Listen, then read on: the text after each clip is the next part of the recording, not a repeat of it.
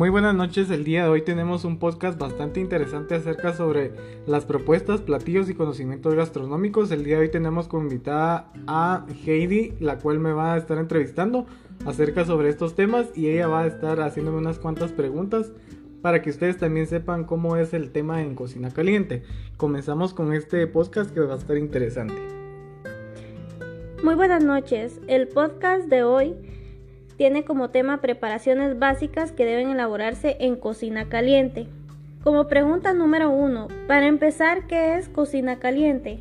Muy bien, Heidi, la cocina caliente es la elaboración de todos los alimentos que necesiten de una cocción caliente y es el chef de la cocina que da la preparación de alimentos calientes. Te voy a mencionar más o menos cuatro funciones específicas de lo que es cocina caliente, que es conocer los tiempos de conocimiento de alimentos, conocer y aplicar las técnicas para asar, hornear, conocer las recetas estándar de cocina, conocer las técnicas para evaluar por medio del olor, color o sabor a los alimentos en mal estado, es muy importante eso. Otra de las cosas importantes es conocer los tipos de cortes de carnes, conocer las aplicaciones técnicas para almacenar alimentos, evitar el desperdicio de materia sobrante, preparar alimentos para el servicio de banquetes según notificación, decorar la presentación de alimentos en el buffet o coordinación con el chef steward. Muy bien, Jonathan, muy interesante saber lo que es cocina caliente. Ahora cuéntame, ¿cuáles son las preparaciones que se emplean en cocina caliente? Perfecto, fíjate que tengo eh, lo que son las técnicas de cocción para los alimentos, pero también van derivados a lo que tú me habías dicho sobre las preparaciones. Eh, habitualmente nosotros empleamos en lo que es cocina caliente lo que son las técnicas de ebullición escalfado. Más adelantito voy a explicar sobre eso. la cocción al vapor estofado y braseado. Y también tenemos lo que es asado, que son las preparaciones eh, más habituales que utilizamos en lo que es cocina caliente. Te voy a resumir un poquito acerca de sobre todas. La, la ebullición y el escalfado, en la cocción por ebullición el calor se transmite. Por medio del agua, este sistema se utiliza en verduras, pero sobre todo en los caldos que se definen como preparaciones líquidas, concentradas de sustancias solubles en agua, extraídas de trozos de carne, huesos, verduras y especies que son de gran importancia, pues de ellos se derivan diversas preparaciones como salsas, sopas y consomes. La cocción al vapor, los alimentos se ponen en una vaporera de doble fondo o sobre una rejilla colocada en una cacerola con tapa que ajuste bien. De esta forma el calor lo transmite al vapor que se produce con el agua hirviendo.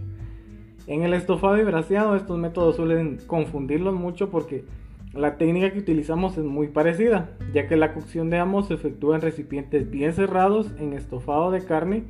Esta debe dorarse primero en grasa muy caliente para sellar las piezas. En la del braseado la cocción es en un recipiente de hierro grueso o cualquier cacerola que pueda cerrarse herméticamente para que al cocerse el alimento no se escape el vapor y conserve íntegro el, sabor que nosotros necesitamos a la hora de servir este plato. En lo que es el asado, para el asado se usan las partes más tiernas del animal.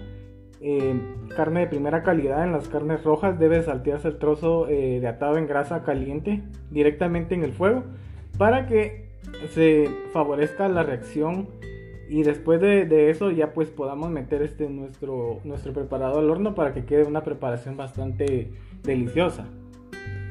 Muy interesante cómo se realizan estas preparaciones de esta cocina. Más de alguna te voy a copiar porque todas se me antojan. Ahora también tengo otra pregunta, Jonathan. ¿Quiénes están detrás de estas preparaciones tan especiales y deliciosas en cocina caliente? Pues fíjate, Heidi, que tenemos este, lo que son ayudantes en la cocina caliente, que son tan indispensables lo que es el equipo de cocina. Tenemos al asesor cocinero en la elaboración de alimentos. Sus funciones específicas son encender estufas, hornos, preparar guarniciones, preparar salsas, eh, elaborar botanas calientes. Eh, la función también de esta es calienta, eh, que calienta diariamente las salsas y alimentos, los cuales los coloca en su lugar. también prepara alimentos que están bajo la responsabilidad y ayuda del cocinero en la preparación de sopas y especialidades del día. Ayuda al cocinero en la provisión de alimentos y refrigeradores también mantiene limpio eh, el área de trabajo y los utensilios ya que es bien importante porque existen algunas preparaciones que necesitan eh, un fondo y no es lo mismo tener este un fondo que un caldo porque es totalmente diferente eh, ya que un fondo eh, va a base de, de carcasas, huesos, rostizado con unos vegetales y eso lleva bastante tiempo y eso necesita un cuidado excesivo y esta precisamente es la función de algunos cocineros. Muy bien, Jonathan, qué excelente la labor y la coordinación que puede realizar cada uno de los integrantes que están detrás de la cocina. Y ahora también explícame cómo es preparar un platillo en cocina caliente aplicando una técnica. Perfecta pregunta. Fíjate que tenemos también lo que eh, habitualmente utilizamos y lo que más consumido es son las frituras y los salteados, ya que estas son como guarniciones. Las podemos utilizar también como entremeses o, boquitas eh, en cierto, de cierto modo. Las frituras son preparaciones cocidas en manteca, mantequilla o aceite muy caliente y importante, abundante. Para que la fritura sea perfecta, los alimentos deben flotar en la grasa. De este modo no se ablandan y quedan dorados que es lo que precisamente lo que buscamos, ¿verdad? Para que eh, tenga ese elemento crocante. El salteado también es eh, eh, en un conocimiento en grasa, que se hace en una sartén sin tapadera. Se saltean rebanadas de carne, pescado o piezas de pollo aplanadas. En este caso la cantidad de grasa es muy pequeña. Incluso también lo podemos aplicar con lo que son vegetales. debe estar muy caliente para que se coagule la proteína y se dora la parte exterior, lo cual hace resaltar el sabor de cada una de las carnes. Muy bien, Jonathan. Entonces entramos a la parte favorita, que es el arte del, del cocinero a la hora del emplatado. Cuéntame, ¿qué cosas son importantes al momento de hacer el emplatado? Pues mira, eh, lo que es el emplatado es bastante importante a la hora de realizarlo. ¿Por qué? Porque recordemos que la comida a la hora de, llevarla al servicio tiene que decir cómeme. Tiene que decir, wow, este plato está, el, chef se esforzó, lo, lo decoró y hizo arte con él. Muy bien, la perspectiva es algo muy importante. Esencialmente es la percepción que tiene el observador de los elementos dispuestos en un plano y que le aportan profundidad y dimensión a nuestro plato. Tenerla en cuenta al preparar la composición eh, proporcionar una visión más o menos de lo que tú quieres plasmar en lo que es el plato y al igual de la, que la dimensión, la perspectiva y la composición asigna y vamos a realizar un plato bastante bonito. Excelente dato. Ahora muy bien, ¿puedes decirme qué elementos se usan en el emplatado? Pues como chef, eh, como cocineros también que somos, podemos aplicar lo que es el ángulo de la perspectiva, el cual em, se encuentra situada entre los 45 y 55 grados. Teniendo esto en cuenta es importante que en las composiciones, en, la, en lo que son los elementos, no disponen eh, como que centrarlos radicalmente. Estos se sitúan de manera que no tapen ni oculten ningún otro elemento, sino que todo elemento que tú pongas en el plato se, vea, se logre visualizar y sea eh, agradable a, a la hora de que el comensal lo reciba a la hora del servicio.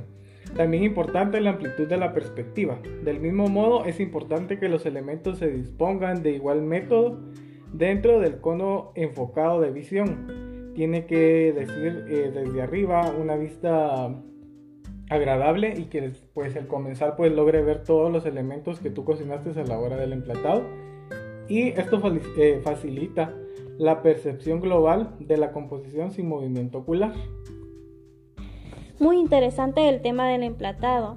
Alguna vez tuve yo la oportunidad de ver la manera en la cual estaban decorando los platillos y pues me, me llevé una agradable experiencia. Por ejemplo, eh, así como ustedes, ¿qué es lo que buscan en un emplatado? Pues fíjate que lo que buscamos en un emplatado primeramente es que sea eh, agradable a la vista del, del comensal, que seamos, como te digo, eh, autocríticos con el trabajo que estamos haciendo. Buscamos lo que es color, sabor, textura, eh, elevación, colores también que combinen, porque es bien importante el emplatado eso. Porque no podemos agregar colores eh, morados con colores amarillos, sino que tenemos que hacer el contraste de los alimentos que vamos a preparar y hacer un esquema de lo que queremos en nuestro plato. Importante también saber sobre los sabores, qué ingredientes estás utilizando y cómo los vas a preparar porque es bien importante.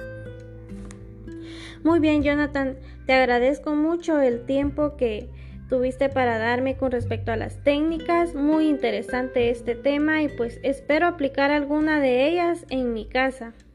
Eh, muy bien Heidi, te agradezco también eh, pues el tiempo y las preguntas que son bastante válidas.